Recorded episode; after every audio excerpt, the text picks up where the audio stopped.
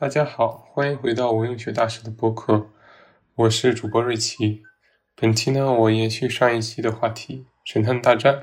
我来聊一下《神探大战》的上呃前部作品，也就是精神前作，名字叫做《神探》。这部电影是在二零零七年呃上映的，然后导演是著名的杜琪峰，还有还有我们上一期《神探大战》的导演韦家辉。而编剧同样也是有魏家辉的这个身影，然后同时还有一名叫欧健尔的编剧，然后主演分别是《神探大战》的主演刘青云，还有安志杰，他是一个著名的呃香港中生代的一个武打明星，然后还有林家栋，前两年刚拿了这个香港呃金像奖最佳男主角，也算是。多年的媳妇熬成婆的这种感觉，就是多年的最佳男配终于变成了最佳男男主的这种感觉。然后还有著名的一个影星林熙蕾，是以性感著称的，他代表作就有这个《神探》啊，《剑雨》，还有《千王之王》等。还有下一位大家可能有点熟悉的作品的名字叫做李国林。李国林大家特别熟悉的就是他饰演这个《天龙八部》里的鸠摩智，就是那个呃黄黄日华版《天龙八部》里的鸠摩智。然后呢，还有陈慧珊，陈慧珊是一名 TVB 的女女演员，然后也是相对有些名气。然后还有林雪，经常出现在啊《银河印象》和杜琪峰的电影里面。然后其次呢，还有这个张兆辉，也是同样是啊杜琪峰喜欢用的一名演员呢。还有这个赵志成啊，郑宝瑞啊，郑宝瑞他现在是一名导演嘛，当时应该也是客串了这个这个杜琪峰的电影。然后还有刘锦玲，刘锦玲也是一个 大家很很熟悉的一个呃女星，她她出演过《天龙八部》，同样是《天龙八部》，是那个黄日华版《天龙八部》里的阿朱。就是刘锦玲扮演的，啊，其次呢，还有一些老演员，比如说高雄啊，还有呃古志林呐，这些就是我就不一一介绍了，实在是有点太多，就是熟面孔很多，我只能这么说，在这部电影里。那这部电影的获奖情况呢，跟大家再简要的说明一下，它获得了呃第二十七届香港金像奖的这个最佳编剧奖，也就是由我们的韦家辉这个编剧、韦家辉导演获奖。啊，同时呢，也获得了当年的最佳影片提名、最佳导演提名、最佳男主、最佳摄影、最佳剪辑，还有服装视觉效果，但都是提名，没有获奖，只有获得了编剧奖。然后同同年，他也啊，同时他也参参加了这个威威尼斯电影节的评选，然后获得了金狮奖的提名，也算是一个小的成就吧。虽然没有最终最终获奖，不过说实话，这种纯商业、这种偏商业类型的片子获奖。的概率还是不太高的，至少我们华语华语这个影片是这样的，在这个欧洲三大电影节啊。然后下一步呢，我们就简要的说一下这部神探的剧情，它跟我们的《神探大战》是不一样的。可以说，他们两个人在剧情上没有直接的关系，只是说借用了这个神探的刘青云的人设，还有一些著名的香港案件。然后这些香港案件其实也是非常的。呃，被拍的特别多，就是我觉得这两部片子的气质是不一样的。就是不知道大家有没有看过那个，呃，王晶拍摄的一部电影，叫做叫做什么赌赌侠什么大战拉斯维加斯啊。我就那部电影里面有两个女性角色，就是花瓶嘛，一个就是我们这部剧里的女主角林熙蕾，一位就是一位，另一位就是一位身材比较丰满的一个女星，嗯。然后他们两个人就是在那个《神探大战拉斯维加斯》中是一对姐妹花的形象出现的，然后就是他们风格迥异嘛。林熙蕾就是比较，呃，比较冷冷清型的那种美女，但是她的眼神又特别的妖娆，特别的性感，然后身材也比较，呃，比较好，但是是属于那种，嗯，就是含而不放的，就是你需要去。哦，她不是那种身材一一下子给你展露出来她的性感火辣这种妖娆的，但另一位女星在那部剧里就是把自己的身材展现的淋漓尽致嘛，就是比较性感火辣奔放，就是这两位姐妹花的形象，我觉得在我脑子里就冒出来就很像神探和神探大战的形象，就是神探就是今天要讲的神探就是有点像林熙蕾的这个风格，也就是她这个在剧里的这个女主角的风格，就是一种呃，很很冷冷峻、很冷清、清冷型那种美人。但是你要仔细看进去，你就发现她的她的这个，呃，她的这个妖娆或者她的这个精髓，她的这个到底美在哪儿，到底性感在哪里？就是这部电影，就是你要通过它表面的这种清冷感，最终发现它背后的这种诡异，或者是这种呃这种吊诡吧。然后对于。我们昨天聊的这个《神探大战》，《神探大战》其实就有点像那个奔放型的美女，她就是直接把自己的性感、自己的这个剧情的火爆、这种动作戏的大场面呐，然后剧情的这种反转的，然后人物设定的这种，呃，很很明显，然后都直接暴露给大家啊。所以说，一个就是冷清型的性感美女，一个就是热辣型的。所以说，今天我们聊的是这位冷清型的。好，这部电影的剧情说出来是这样的，就是这个电影中刘青云饰演的神探，他还是一个疯子，他他就是嗯，有有某种判案的一种直觉、超能力的感觉，但是没有人愿意认可他。就是他虽然他破了很多案子，但是他跟他同事的关系就越来越差，然后最后默默的，就是提前从警局退了休。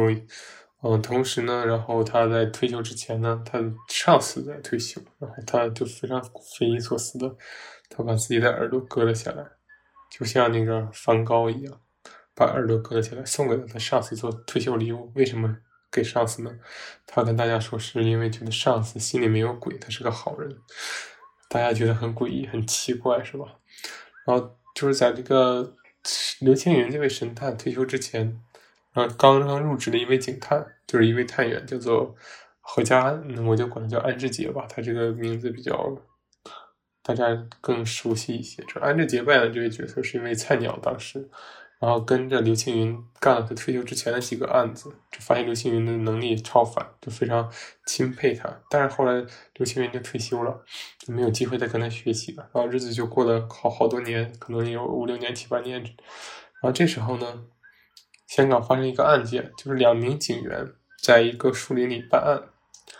一个是这个林家栋饰演的一位警员，另一位是李国林，也就是我们的鸠摩智饰演的一位警员。他们两个在树林中追捕一个偷井盖的人，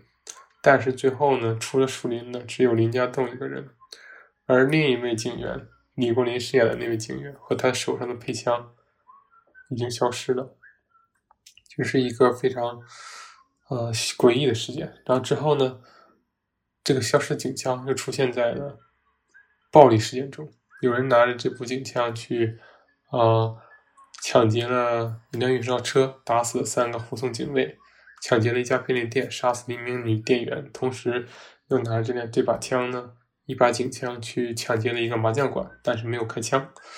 然后大家就是把这个任务就交给了这个安志杰身上。安志杰已经从当年的小菜鸟变成了一个现在比较像他身上一个督察级别的，像警队基层干部吧，有点这种感觉。他就是非常一筹莫展，然后就打动了这个刘青云，因为他是他的偶像嘛，就是通过自己的热情，然后说服了刘青云的这个去帮助他破案。因为刘青云本人也是对这个案件都非常的执执迷，非常的偏偏执，非常的这种狂热。但是在这个过程中呢，安志杰发现这个刘青云现在已经有一个严重的精神分裂或者精神幻想状态，是因为他可以看到一位他的妻子，也就是林熙蕾饰演的这位呃女主角。能看到他妻子的身影在自己的家里，就，但实际上安志杰并看并看不到这个妻子的存在，一切只存在在刘青云的幻想里。原来是这样，是因为因为精神问题嘛。然后林熙蕾他的妻子刘青云的妻子跟刘青云离婚，然后刘青云可能无法接受这样的事实，然后就在脑中脑补出了这个妻子还陪在身边，非常温柔的照顾他的这种景象。然后这个妻子也经常的劝说这个。刘青云不要去管理他的烂闲事，他只想跟他安稳的在一起。但刘青云最终还是无法抗拒自己作为神探的这使命，或者是这种命运啊命运的召唤，然后就参与了探探破这件案件。然后呢，通过他对案情的分析，他决定觉得这个林林家栋饰演的这位从树林中平安归来的警员是真正的凶手，就是这个是是他把这个。那同时杀掉，然后同时去做这些案子，但是他没有证据啊，于是呢，他就打算去跟踪这个林家栋。然后刘青云这位精神分裂的神探有一个超特异功能、超超能力，他就是能看清人心中的鬼。什么叫人心中的鬼呢？就是人心中有不同的侧面嘛，有的时候你是善良的，有的时候你是贪婪的，有的时候你是残酷的，就他能看清人心中到底有多少个这样的一种特特质。然后他就是能看出人的心中这种制造这种罪恶的特质，可以这么理解。然后影片中最经典的一幕就是他看到林。他俩去，这两个警察刘青云和安杰去跟踪高志伟。高志伟也是个小警察嘛，算是一个分区的一种片警。他就是啊，下班之后吹着口哨在街上开心的走。然后这是我们我们从安志杰的视角看到林林家栋是一个人，但是从这刘青云的视角发现林家栋竟然是七个人，他心中有七个视角，有七个特质人格特质，一个是。智慧型人格，一个由我们那个阿朱那个饰演饰演的一个女性，一个是贪婪型的，就是贪婪懦弱型的，就是林林雪饰演的肥胖子，然后一个是暴暴躁型的，然后其次出这三个是最常出现的三个，然后其次还有四个其他性格。然后看到这个场面呢，这个刘刘青云饰演的神探就非常的激动，觉得。嗯，就是想要去仔细去追查他，然后他发他俩就跟着林林家栋进了一家那个粤菜馆，然后看到了又影影片的另一个经典场面，就是林家栋要了一份红烧翅，一只清蒸呃斑石斑，然后半只炸子鸡，一碗白饭，然后他就在那里吃，然后这时候，嗯，德青云看到的视角是林雪大胖子在吃饭。因为这这个时候正代表着这个，呃，林家栋心里这个贪婪的性格。因为一个人是吃不了这么多东西的，也没必要没必要去享受这么奢侈的晚餐嘛。因为石斑跟鱼翅都是特别贵的一个食材，但是就是表现出他的贪婪嘛。从这个角度看到，然后这个时候，刘青云就让安志杰去上去套话。安志杰说他在调查这个事件，然后林家栋问林家栋怎么怎么看自己的这个嫌疑。然后林家栋这时候就有点慌，然后从刘青云的角度就看到林家栋心中的胖子正在吃饭的胖子就很害怕，浑身都是汗。那这个时候他的这个智慧型人格出现了，智慧型人格就搭在胖子的身背后，对胖子说，教胖子怎么回复安志杰的盘问，最后就过关了。然后刘青云就发现这个林家栋非常狡猾的一面，非常不好对付，然后就决定亲自去。跟踪他，然后这时林家栋就去了厕所，然后，嗯，刘青云饰演的神探也到了厕所，就看着他的人格在撒尿，然后就甚至就在挑衅他或者怎么样，就冲着 林家栋去上厕所，就是小便，啊，这林家栋生气了，然后使劲揍了这个刘青云一顿，揍得头破血流。然后这时候安志杰听听到声音才赶过来，把他俩给劝制住了，就说那个林青云刘青云也是警察，然后林家栋这时候就。假装很生气，然后就再次很愤怒的表示自己没有嫌疑，然后就走了。但是这时候他们就觉得，嗯，是不是遇到了什么样的一个破案的一个瓶颈状态？然后呢，这个时候刘青云就是突然想起来刚才的争执的时候，他发现林家栋所的那个暴躁型人格是想要拔枪射杀他的，在厕所打斗的时候，可是被那个呃智慧型人格强行摁住了。然后这时，刘青云就突然意识到，其实这把枪有问题。他就觉得林家栋拿的这把枪肯定是有问题的，他可能就是杀人的那把枪，但是他现在没有证据去查枪，然后就不知道这把枪为什么不能开枪，开了会有什么后果。于是他就跑到了这个大街上，跟安志杰去去去模拟当年的案发场景，比如说他抢劫的便利店。刘青云就跑到便利店，用手假装持枪，嘣嘣嘣，然后去银行也是假装去了这个运钞车旁边，然后就去麻将馆去试了一下。这时他突然就感觉到，其实是两个人干的这种事情。抢劫麻将馆没有开枪、没有杀人的是一个没有那么坏的人，而杀了抢了银行、杀了运钞员、杀了便利店的匪徒是一个。真正邪恶的人，所以他们俩就觉得事情有转机了。这可能是证明，确实有一把枪不见了，而且是跟高志伟是有关的，他可能就是其中一个犯案者。所以他们两个晚上决定一起聚餐，然后在聚餐的时候呢，就让安志杰带上了自己的女朋友，然后他叫上自己的老婆，但他的老婆其实就是存在于这个幻想之中的。然后呢，这个晚上就是一个很浪漫的描写，就是杜琪峰的电影中经常就在残酷之中去渗入这种这种浪漫的情节，就比如说，呃，像这个。嗯，至少我印象最深刻的那段就是在这个《柔道龙虎榜》里面，他们，呃，就是郭富城啊、古天乐呀，还有那个那位女性就是陈小春的妻子啊、太太啊，他们三位演员一起去捡气球的那段就特别有爱，特别的温馨。啊，就是杜琪峰特别在喜欢他自己的这种黑色、黑色沉重的题材，同时按照这样的情节来营造一种浪漫轻松的氛围。就是还有一个就是。啊，就像那个，嗯，呃，叫刘德华饰演的《暗战一》和《暗战二》都有这样的氛围。就比如《暗战一》，嗯，刘德华和孟佳慧一起挂着耳机听歌的那种场面，然后还有《暗战二》里面刘青云和呃郑伊健一起在雨中嬉戏、骑自行车追逐的感觉，都是特别浪漫化处的处理。然后在这次，然后我们回归到神探，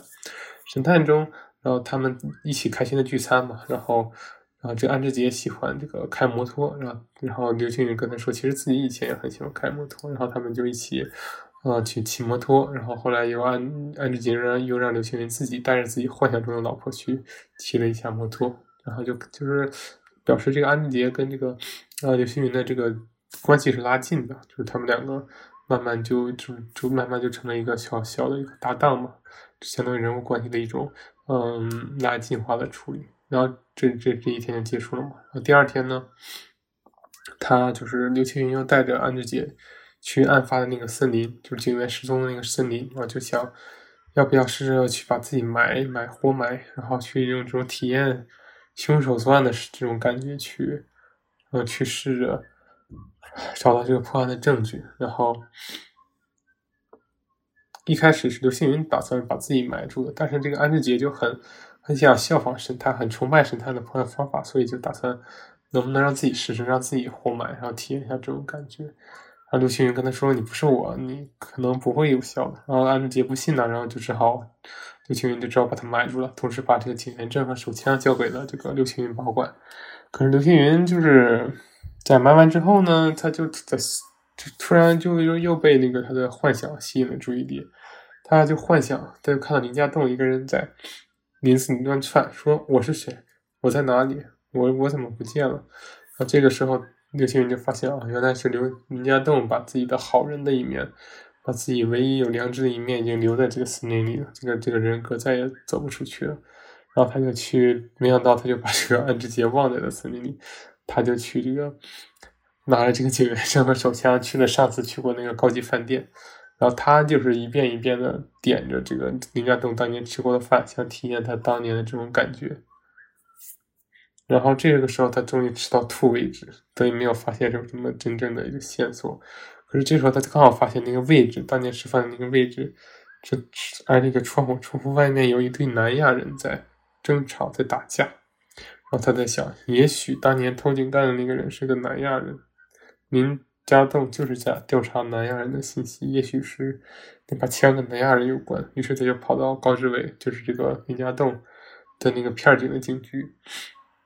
就是假装嘛，他拿着安志杰的警员证，然后就是调查。然后他发现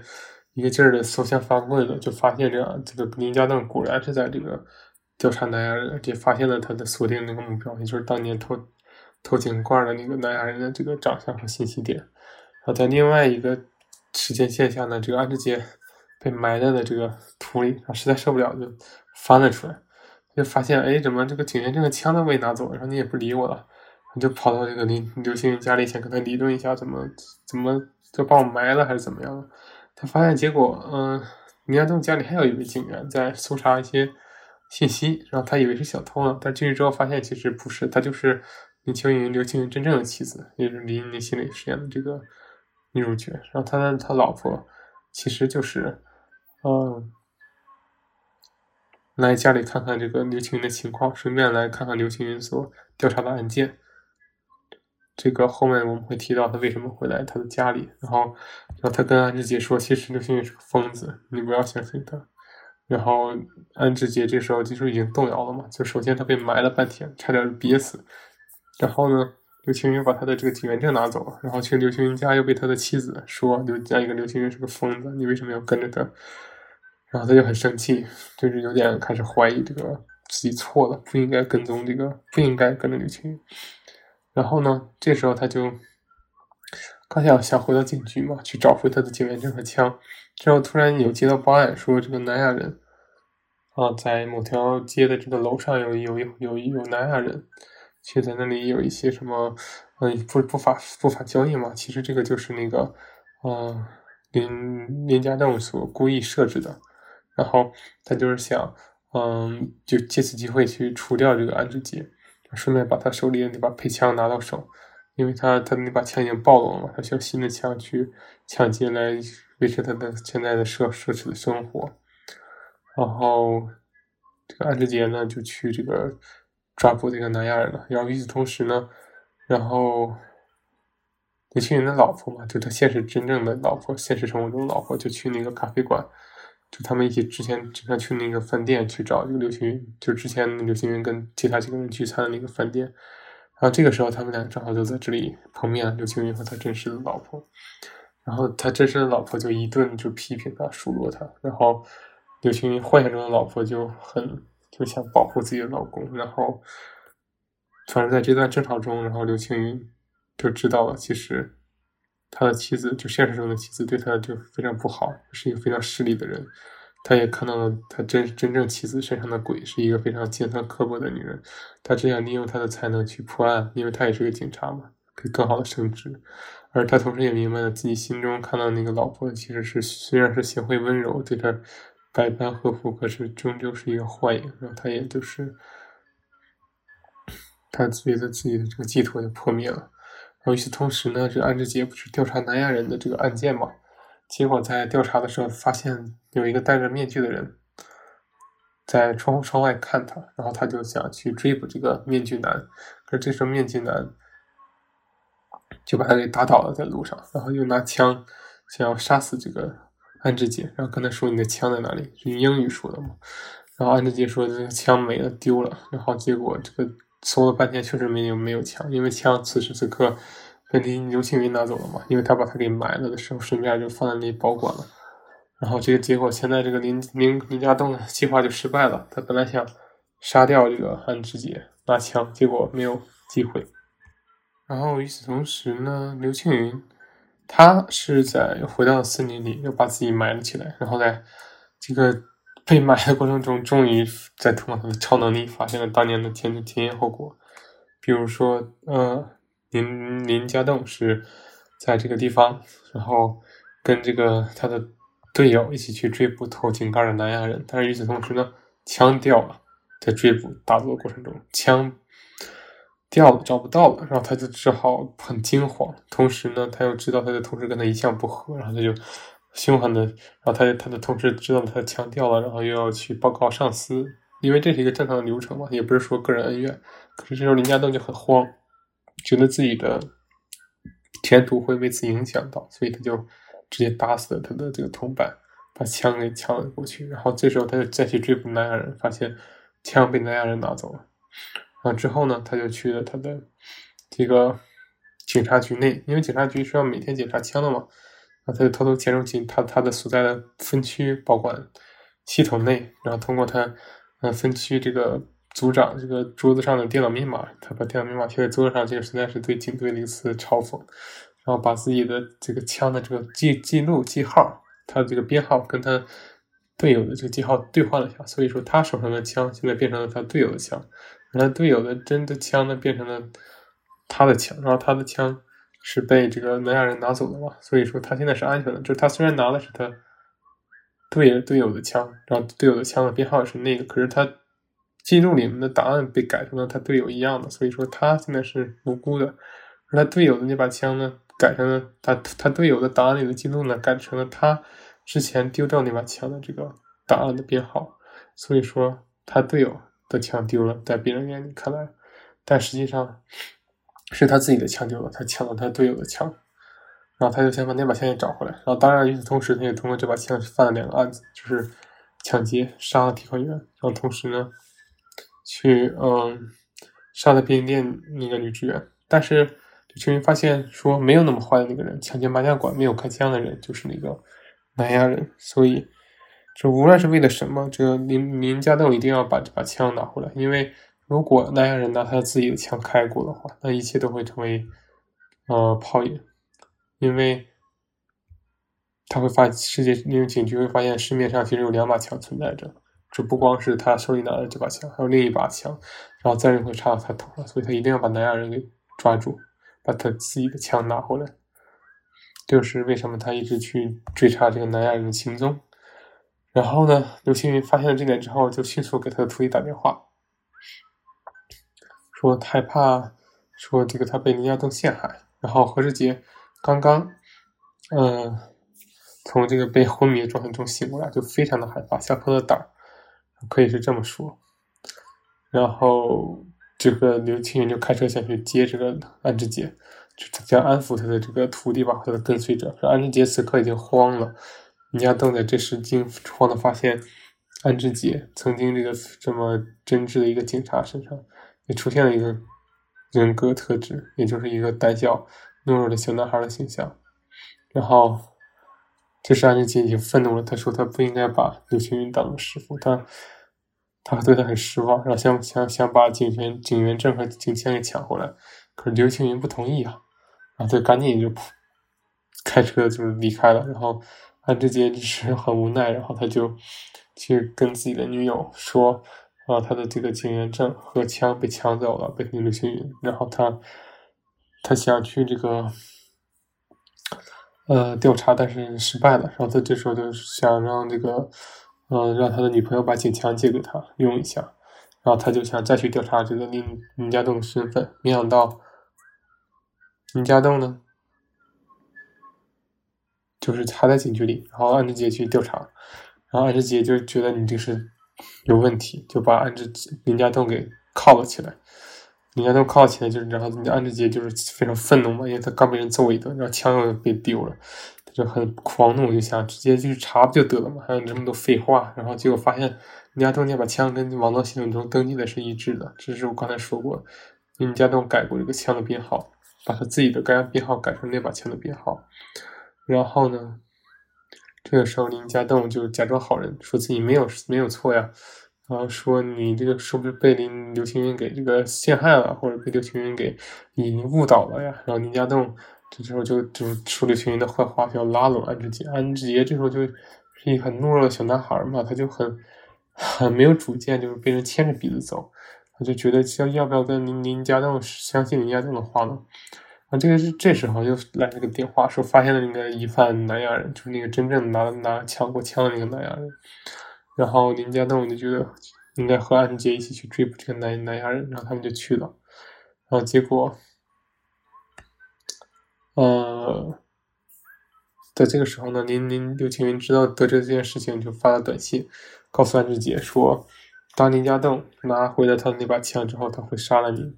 可是安志杰现在已经不信林家栋这个，就已经不信刘青云这个疯子的话了。然后他就把这个短信给身边的林家栋看了，林家栋看了就微微一笑，就很很诡异的一笑。然后到了这个南亚人的这个窝点，然后发现啊，他们就是相当于枪战就一触即发嘛。然后这个时候，那个呃刘青云也是赶了过来，刘青云也是赶了过来，就是他们。这个屋子一天有四个人，一个就是南亚人，一个是刘青云，一个是安志杰，一个是这个林林家栋。然后林家栋手里拿的枪是他曾经的那个队友的枪，然后南亚人手里拿的枪是呃林林家栋自己本人的枪，当年无意中掉落的那把枪。然后刘青云手里拿的是警员安志杰的枪，就是他的那个徒弟。然后安志杰手里拿的枪是他女朋友的枪，就现在这个枪就是这么复杂。然后最后打着打着就陷入了对峙，然后这时林家栋就那个刘青云就拿枪指着林家栋，让他放下枪。可是这时候自己的徒弟就不相信他了，他他徒弟竟然用枪指着刘青云的头，让刘青云把枪放下，因为他觉得刘青云有问题。然后这时候南亚人就是又被那个啊林家栋指着，因为林家栋要把自己的枪拿回来，要杀死南亚人灭口。啊，这个时候林林家栋控制不住杀人的灭口的这个冲动，首先把南亚人打死，同时呢，呃，这个林家栋呢。打死了这个南亚人，然后安志杰同时也开枪打打伤了这个我们那个神探刘青云，然后同时，这个嗯，林林家栋在杀死南亚人之后，又呃拿着枪回身打穿了这个安志杰的右肩。可是，也就是说，林家栋现在是唯一没有受伤的人。可是这时候，没有想到刘青云没有死，然后刘青云就是此刻又向林家栋开枪，然后将林家栋打受伤，然后同时他就慢慢的拖着受伤的身体到了这个林家栋的面前，然后就是拿着额头啊指着林家栋的额头，然后他有一种人格分裂的感觉，然后对自己说。放下枪，你跟其他人没有分别。然后最后又说第二句话：“我也是人，为什么要分别？”然后同时呢，刘青云就开枪打死了这个林家栋，然后他也就自己就死掉了。所以说现在的情景就是这个安志杰还活着，右肩受伤。可是同时呢，南亚人杀被那个林家栋杀死了，林家栋呢又被刘青云杀死了。刘青云又是因为重伤就去世了。刘青云身上是中的弹是这个安志杰打的。所以说，这时他的身边又出现了第二个人格，一个狡猾的女人格出现了，对着那个可怜的小孩、软弱的小孩人格说：“我要，我们要把编造一个故事，掩盖这一切的事实，把最把最后的结果利益最大化。”然后最后就出现了一个，嗯。但志杰就决定给自己的女友打电话，因为他手上的枪是女友的嘛，他女友必须在场。如果是发生枪战的话，他就想怎么圆这个谎。然后同时就是导演把镜头慢慢拉高，给了一个上帝视角，就让他把枪换了一遍又一遍，就这几个人手里的枪。他就想编一个故事，让一切都跟自己没有关系，让自己成为绝对正义的角色，最后把破案的功劳都揽到自己的身上。然后影片就在这样。无尽的幻想中结束了，但是我个人觉得这个幻想是不会成功的。我觉得，我个人觉得导演的意思是给一个无尽幻想的结头，就是结局，而不是说一个逻辑上完美的结局。这个我们一会儿再详细说明。然后剧情就是延展到这里就结束了。就是我们现在要开始说一下我对于这个两部电影的一个看法。就《神探》，毫无疑问，它是从。各方面都是要优于《神探大战》的，我可以很肯定这么很肯定的这么说，《神探》无论从摄影啊，对吧？这个还是这个剧情的严密性啊，还是说最后枪战的这个赏心悦目的程度啊，经典的杜琪峰式站位嘛，都是呃，还有这种就心理这种层面的这种细节的描写，都是要优于《神探大战》的。但是呢，我们不能说。神探大战就一无是处，我们只是说他们两个并不是，我并不需要把他们两个在一起对比，这才是关键点。你并不需要将他们以强行的说一定要是神探的一个延续性作品，或者继承了神探的这个精髓，它才是神探大战的一个评价标准，并不是这样的。神探大战是一个优秀的商业片。或者说，我可以这么说：，对于大多数普通观众去电影院看个热闹的《神探大战》，在他们心里的评价反而可能比《神探》更高。但是从一个从影片真正质量，就是所谓的稍微懂一点电影人来说，《神探》要比《神探大战》质量更高。所以我觉得，并不需要，就是还是那句话，并不需要对比。他们两个本质就是为不同的人。为不同的群体而准备的一个电影，对于不同的群体，对于他们自己真正的受众来说，他们都是非常不错的作品。呃，就好像，嗯，每个人喜欢的类型是不一样的嘛，对吧？然后关于《神探》这部电影，嗯，我觉得真的就是网上的分析已经够多了。然后我个人其实一直都比较喜欢纠结的是，呃，最后的换枪环节。为什么我我喜欢纠结这个层面呢？是因为我个人承认我并不是一个逻辑能力很强的人，然后所以说这个换枪的环节我也是看了一些分析过程，然后觉得觉得自己看的就不算特别的这个清晰。然后我唯一知道就是他们每个人就拿着不同的枪嘛，就是林家栋拿的枪是曾经他的同事警员的，然后南亚人手里的枪是那个嗯林家栋的枪，然后。刘青云拿的枪是安志杰的警枪，然后安志杰拿的是这个，呃，他女朋友的警枪，然后也是开了很多枪嘛，就是人家都射射杀了，拿着那把枪射，拿着同事的枪射杀了，嗯，这个南亚人，然后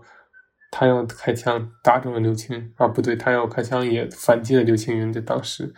然后刘青云的那把枪呢，又射杀了这个林家栋；可是安志杰的一把枪又射杀了刘青云。然后就是这样的一个关系，而且还有一层关系是干扰了这个换枪逻辑的。这个另一层关系就是林家栋在分区警局的这个系统里面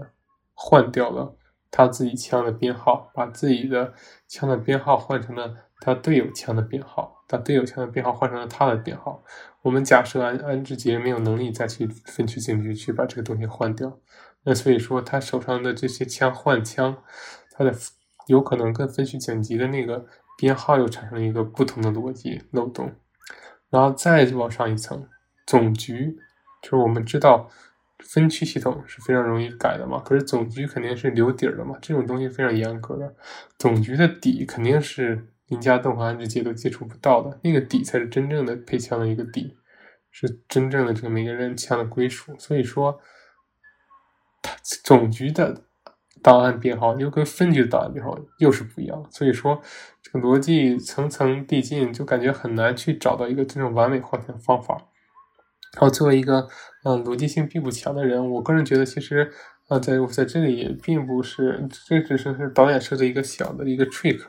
小的一个小技巧吧，小伎俩，就是他可以说是通过这个不断的换枪来制造一个给观众的一个参与感，这是我个人的一个感觉。就很多侦探迷，他就是或者看这种侦探电影或者这种心理悬疑型的电影，他最爱的一点就是去分析人物动机，分析这个，呃，这个用枪的这个，呃，这个。逻辑的这个漏洞嘛，然后他这个最后的这个换枪这个环节，就给我们这个观众喜爱逻辑推理的观众一个完美的展现自己逻辑能力的一个呃一个环境一个舞台，就是通过这种方式，我们也会在想这个小警员安志杰如何把这个枪排的完美无缺，通过这在面临的有分区档案编号不对，然后总区档案编号又是那样的一个情况下，怎么才能提出自己的责任？我觉得这是很多人。非常爱的一点，而且大家就是喜欢逻辑思考嘛，就是我也是修行，有点修行经验，就是我们人类的头脑的这个运行方式就是喜欢思考，喜欢比较，喜欢逻辑推理，这个是人的一个头脑的肉体本性，所以说这也算是。某种程度上是对人的一种嗯引诱，就是让我们觉得参与度高，我们自然会更喜欢这个电影，然后给这个电影更大的热度。我不知道导演是从艺术角度考量，还是从商业角度去考量这个最后的设计。但是从我这种人，就是我可能是偏直觉型的人格，我觉得，呃，他的结尾的设置枪，他并不需要一个真正的完美答案，因为导演也告诉我们了，他并没有拍出最后的一个方法，他只是让我们的安志杰一遍一遍的像。木偶一样，像嗯无止境的循环一样，把枪调过来调过去，那影片中就就在这样的一种无奈之中结束了。也许他给我们的感觉就是说，这个根本就没有一个完美解决方案。你不管怎么整，你总是有嫌疑的。而且，就算你把枪放过来，现场那么乱，子弹射的那么纷飞，你能把每一个地方都说得明白吗？但凡有一点漏洞被人抠出来，你基本上后面的事情你很容易就扯出来了。就算你前期准备再好，只要有一点疏漏，后边你可能还是保不住自己。所以说，就有点像无间道一样嘛，对吧？就是你这是一个没有结果的事情，没有结束的循环，因为你犯了罪，你是逃不掉的。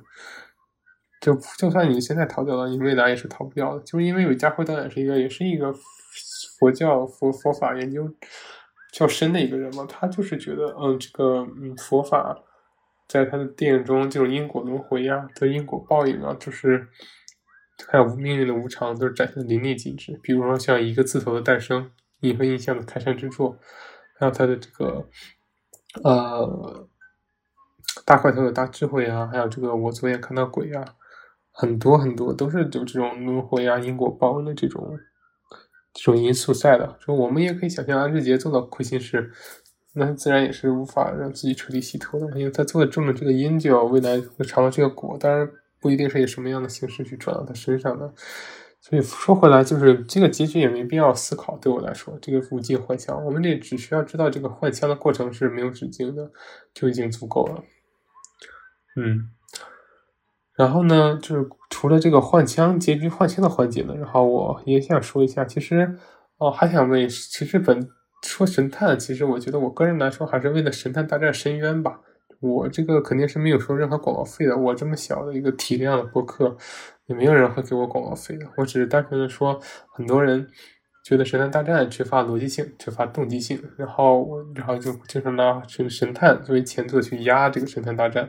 我觉得它肯定是逻辑性不如神探的，这个我是双手赞成的，但是呢。我觉得神探它本身的，首先神探大战本身也没有需要那么强逻辑性。我说了，它是一个商业片，只要爽，只要够惊奇，只要够新抓人眼，那就已经是很很优秀了。但其次呢，神探它本来也不是一个逻辑性那么完整的片子。它本来就也是一个通过直觉判的东西。我们虽然知道林家栋的这个动机还是很很这个很完整的，对吧？然后还有最后这个破案过程也算是呃环环相扣。但是我们发现，其实呃，其实这个刘青云怎么破案呢？他还是靠超能力啊，对吧？他靠这个在这个这个吃饭，对吧？吃饭的时候无意中看到了这个呃南亚人的吵架，然后觉得啊是南亚人的问题，然后他想觉得是不是林家栋在调查南亚人呢？不是。就是与此同时，他又，他又呃去调查这个，呃去调查去树林里把自己给埋住，然后就啊就知道了一切发生了什么，就是谁就是他为了什么就抢的这把枪，然后又是谁开的这把枪，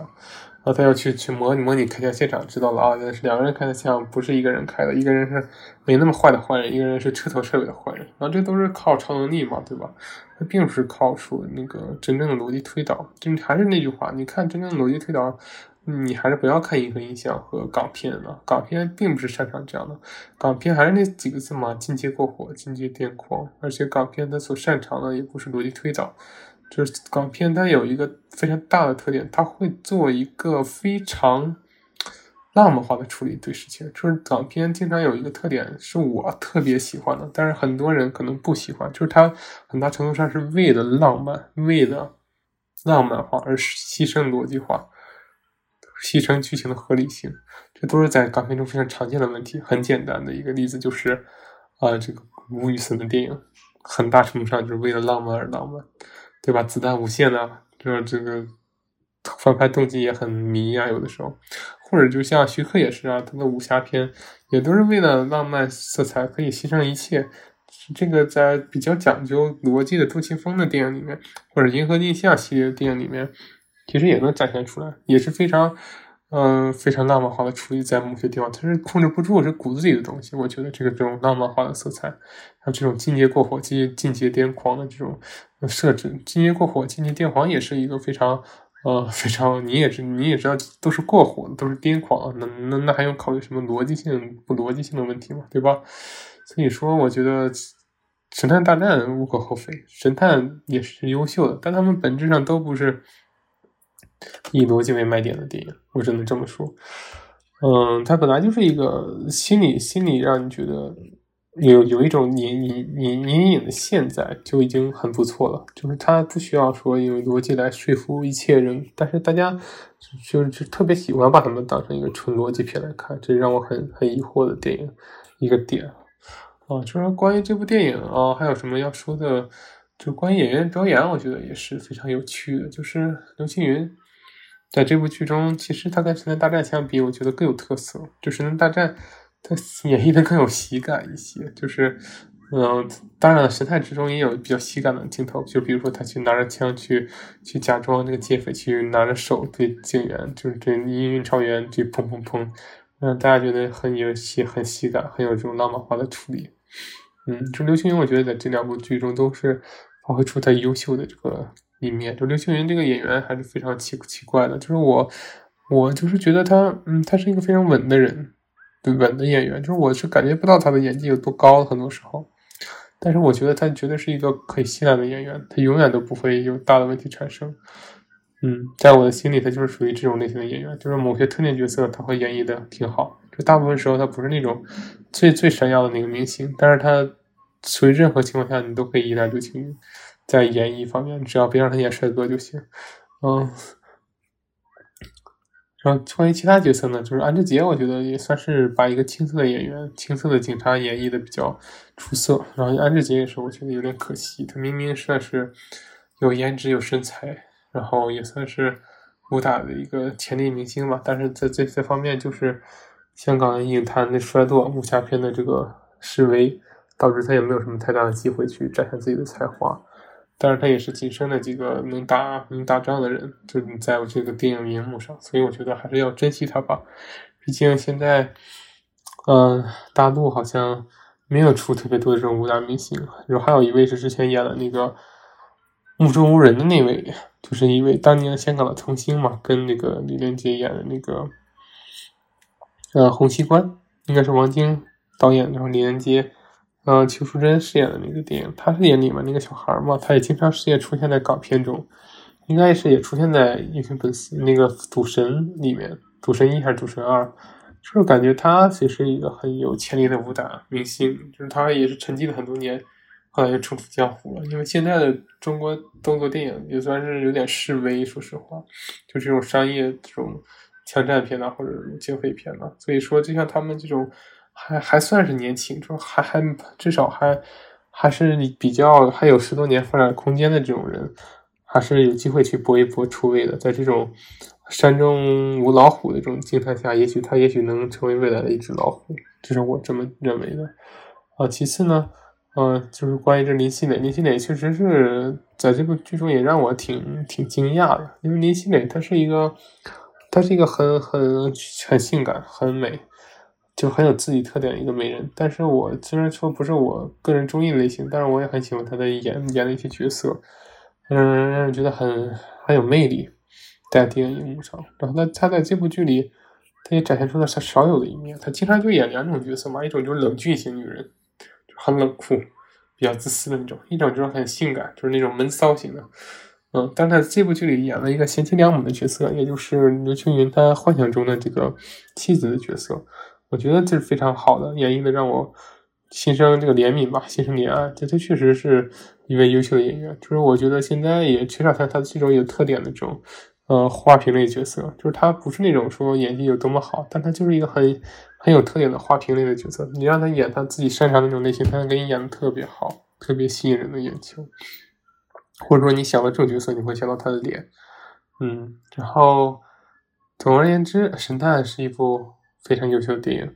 它是要比《神探大战》更加优秀。我个人也是非常推荐这部电影给大家看。这部电影我推荐给所有人吧，所有人都可以看。就就算是你喜欢逻辑推理，你也可以看呢。就是虽然它也不是强逻辑主导的电影，但它的逻辑推理肯定是要比《神探大战》要好多了。我相信喜欢逻辑推理的朋友也不会特别苛责这部电影。嗯，而其他的喜欢看这种，嗯呃悬疑类的呀，或者商业片的。也可以去看呢，就非常有趣。然后你喜欢看大场面、暴力场面的，这个倒是你可以属于可看可不看的。因为本剧中的大场面也是暴力场面，也就是在片尾的一一小段会产生。然后我觉得你可以酌情处理。嗯，除此以外呢，关于神探，我目前想到的就这么多。然后以后有机会的话，我会继续跟大家分享银河印象的电影，因为银河印象的电影我是特别喜欢的，或者说。嗯，它是香港电影最后的这个支柱吧，至少是商业片。嗯，前段时间如果没有这个邱礼涛的支持，我觉得只剩下银河影像了，真的是这样。银河影像培养了一批人去把香港电影警匪片的这个脉络给持续下来。不过，希望近几年香港电影能够能够继续在这条路上坚持下来，因为去年看到陈木胜导演的去世，我就知道。又有一个人离开了，一个擅长拍香港警匪片的好导演离开了我们。然后其次呢，还有这个林超贤导演的《北上》。林超贤导演《北上》也是很优秀的嘛。但是我还是更希望看到更多有香港特色的电影，这也是属于文化多元性的一点啊。毕竟我们要鼓励百花齐放嘛，对吧？嗯，就是希望林超贤导演偶尔也能再拍拍香港题材的电影。然后还有像这个邱礼涛啊，邱礼涛也是非常优秀的一位商业片导演，我很佩服他的这种工作效率啊。而且值得一提的是，他也是非常优秀的一个导学者，就是他他他是香港岭南大学的文化研究学者，就是我也很佩服他这一点。百忙之中这么大岁数还是读了一个博士，而且是那种真正的学术型博士，不是那种荣誉型的。因为我以前也申请过香港。岭南大学的这个文化研究硕士，然后后来因为我个人，因为我自己挣学费嘛，我好像当时经济不是特别好，然后我就放弃了。然后，但是我后来发现他也是这个大学的这个博士，然后觉得倍感亲切嘛。虽然也不知道以后有没有机会再去深造，嗯，所以我也希望这些导演能够将香港电影继续撑下来，尤其是香港的这种警匪片也是我最爱的题材。也希望能够未来引现出更多年轻的导演来把这个类型重新带动起来，或者说更加的创新，把视角放得更大更远一些。嗯，至少我最近看过的一部片叫《手卷烟》，《手卷烟》也是一位年轻导演拍摄的香港题材的一部像黑帮片吧，也算是警匪片吧，也不算警匪片，没有警察，也算挺有个人风格的、个人特色的。嗯，我觉得他还是可以期待一下。然后还有像那个，他拍过《踏雪寻梅》的那个翁子光嘛，他之前也拍了《风再起时》，这都是非常，嗯，非常好的一个，嗯，年轻导演。希望能够坚持下来，只能这么说。嗯，然后我的本期节目也就到此为止。然后下期节目做什么？嗯，暂时还没有想好。但是我我我之后的。制作方向肯定是以流行文化相关的，大家可以，这个我可以跟大家说，就是我决定以后，就是我一直都不知道我的无用学大师是做什么，我一直想做的就是做无用但有趣的事情，就是无用或者是但对人有觉得开心的事情，这是我的一个呃本心吧。但是我觉得虽然这个是对的，是没有什么问题，但是总觉得缺乏一个重点。你也知道，大家也知道，发展起来肯定是需要一个受众群体嘛。那我觉得，嗯，流行文化、流行文化的研究，可能是我个人最感兴趣的一个方向，所以我未来也会着重着重在这方面去侧重。可能有的时候也会说一些，呃，新的一些作品，就不会说可能说十多年前、二十多年前的作品，而是说一些新近拍的作品或者一些文化现象，我也是非常感兴趣的。所以这个，希望大家以后敬请期待。我们下期再见，欢迎关注我的各大。账户：喜马拉雅、小宇宙、微信公众号、知乎、头条、豆瓣，欢迎大家下次收听，再见。